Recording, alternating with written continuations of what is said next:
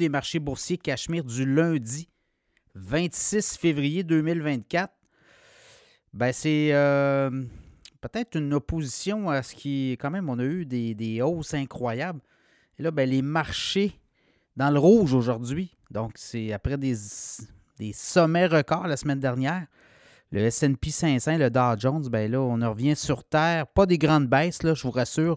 Baisse de 0,4% au TSX, 21 324. Le SP 500 en baisse de 0,4% 5 069 points. Le Dow Jones en baisse de 0,2% 39 069 points.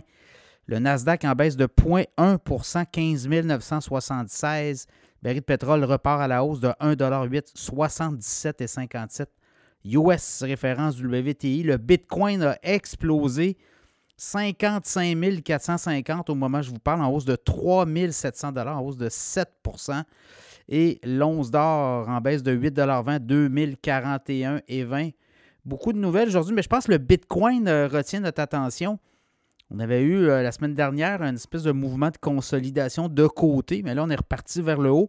MicroStratégie, compagnie à la bourse, eux viennent euh, d'acquérir 3000 nouveaux bitcoins un prix moyen de 51 000 Et là, ça fait en sorte qu'on détient maintenant 193 000 bitcoins pour une valeur d'à peu près 10 milliards de dollars. Donc, les baleines continuent d'acheter des bitcoins. Leur coût de revient à eux, c'est autour de 31 544 Donc, vous voyez, oui, on achète des bitcoins, mais euh, on, est capable de monétiser la chose.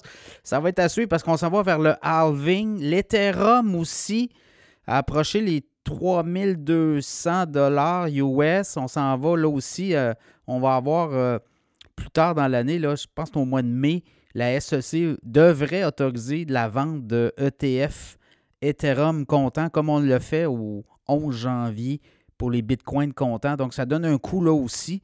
Et euh, on va voir aussi comment tout ça va se comporter les euh, prochaines séances. Les Bitfarms de ce monde, les Hive, Marathon, Mara.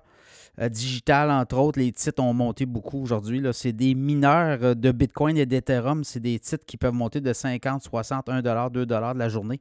Donc, à surveiller avec la croissance du Bitcoin. Sinon, les autres nouvelles, ben, je regardais aux États-Unis, le Kruger, euh, chaîne quand même euh, importante là, dans euh, la distribution alimentaire, voulait avaler un compétiteur, et là c'est le bureau de la concurrence, voulait avaler la chaîne Albertson, 24,6 milliards de dollars.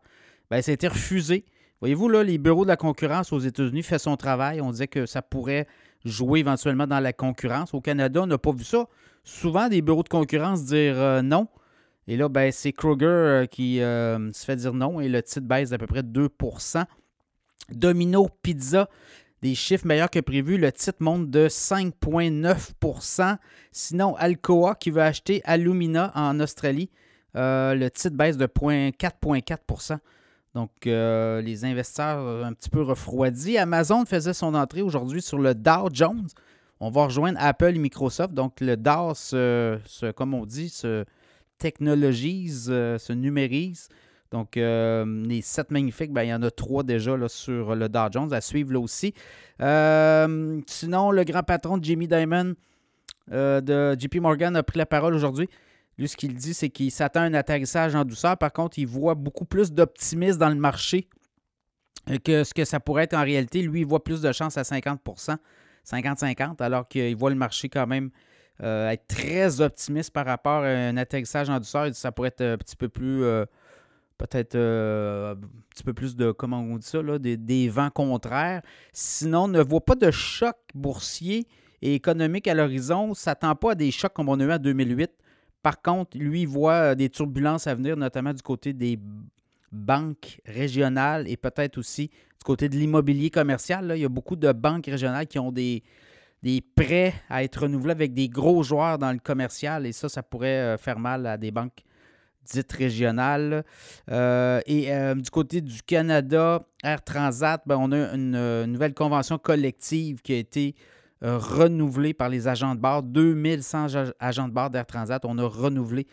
On a finalement dit oui. Recommandation, il y avait des médiatrices dans le dossier. 63% euh, qu'on a dit oui. Donc, on a un nouveau contrat de travail du côté des agents de bord d'Air Transat. On dit que des hausses de 30% sur 5 ans entre 2022 et 2027. Et là, ben, il y en avait 2022-2023. Donc, on va avoir des très bonnes augmentations de salaire du côté des agents de bord d'Air Transat. Ça, ça, s'étirait, disons, là, les, les négociations là-dessus. Donc, à suivre là aussi. Demain, ben, on va avoir d'autres indicateurs. Comme on dit, demain sera un autre jour.